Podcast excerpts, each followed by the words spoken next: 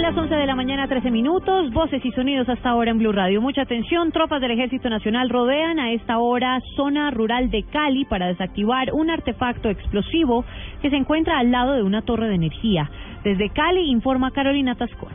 A esta hora, personal antiexplosivos de la Policía Militar registra la zona rural anexa al barrio Siloé, al suroccidente de Cali, donde fue dejado un artefacto explosivo cerca de una torre de energía. El general Wilson Chávez, comandante de la Tercera Brigada, investiga qué grupo delincuencial dejó el artefacto que no ocasionó ninguna afectación. Estamos en este momento en la torre número 15 de la línea Pance-San Antonio, ese sector comprendido entre la vereda de la Reforma, parte suroriental de Siloé, Comuna 20. Ahí nos dejaron una carga carga explosiva al lado de esta torre. Estamos moviendo el grupo eh, Delta del batallón de ingenieros CODASI, expertos en la desactivación de estos artefactos. Asegura el general que la zona acordonada está retirada de las viviendas y a esta hora intenta neutralizar el explosivo. Desde Cali, Carolina Tascón, Blue Radio.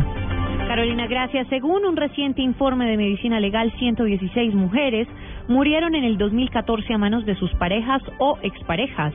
En lo que va corrido de este año, según la investigación, ya van 37 mujeres fallecidas por los mismos hechos. Jenny Navarro. Así es, eh, de acuerdo con estas cifras de medicina legal, durante el año 2014 los departamentos con mayor número de casos de muertes violentas de mujeres fueron Valle del Cauca con 119 muertes de mujeres, Bogotá con 118, Antioquia con 114, Cundinamarca con 54 y el Meta con 49.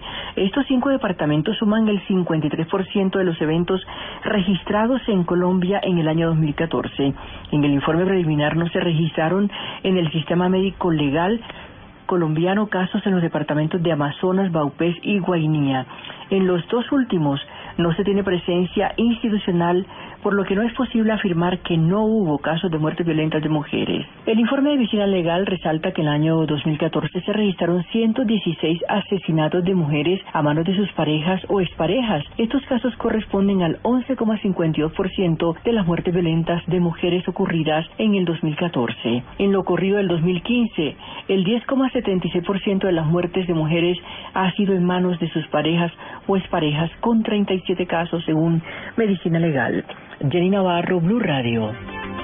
Jenny, gracias. 11 de la mañana, 15 minutos. Continúan los pronunciamientos por el polémico caso de una reclusa que salió al médico y regresó con una liposucción. La personería inició una investigación, informa Diana Comas. El personero distrital Jaime San Juan advirtió que por el escándalo protagonizado por Estefi Díaz Atencia, la reclusa que se sometió a una cirugía estética al parecer sin autorización, no solo se violó el protocolo del centro carcelario, sino que además puso en riesgo su integridad física, ante lo que ya el Ministerio Público abrió investigación. Hay que entrar a analizar cómo se hizo todo este proceso, por qué se hizo todo el proceso y de forma irresponsable esta persona está en el centro carcelario. El proceso también se orientará a establecer si todo aquello fue premeditado para conseguir el beneficio de detención domiciliaria. Ella ha estado dos veces recluida en la cárcel. La última vez ingresó en diciembre del año pasado. En Barranquilla, Diana Comas, Blue Radio. 11 de la mañana, 16 minutos. A esta hora las autoridades de México intensifican la búsqueda en su país del narcotraficante actualmente más buscado del mundo, alias el Chapo Guzmán. Sofía Bonet. El gobierno federal intensificó la búsqueda de Joaquín El Chapo Guzmán Loera a través del intercambio de información y operativos coordinados con las Secretarías de Seguridad Pública de las 31 entidades federativas y del Distrito Federal, a una semana de la fuga del capo, por quien el gobierno federal ofrece una recompensa de 60 millones de pesos por información que lleve a su captura o paradero. Fuentes de la Policía Federal explicaron que el operativo se realiza en todo el país, sin embargo se tiene mayor coordinación con las autoridades de la zona del centro, por lo cual es posible que el Chapo no haya salido de esta zona del país. Las acciones que realizan los titulares de seguridad pública de los tres niveles de gobierno se suman a la instalación de filtros de seguridad de 22 estados del país. Sumado a esto, entre el personal que participa para encontrar al capo, hay 8.200 integrantes de la División de Seguridad Regional, 1.200 integrantes de las Fuerzas Federales, así como 180 elementos de la Gendarmería. Sofía Bonet, Blue Radio.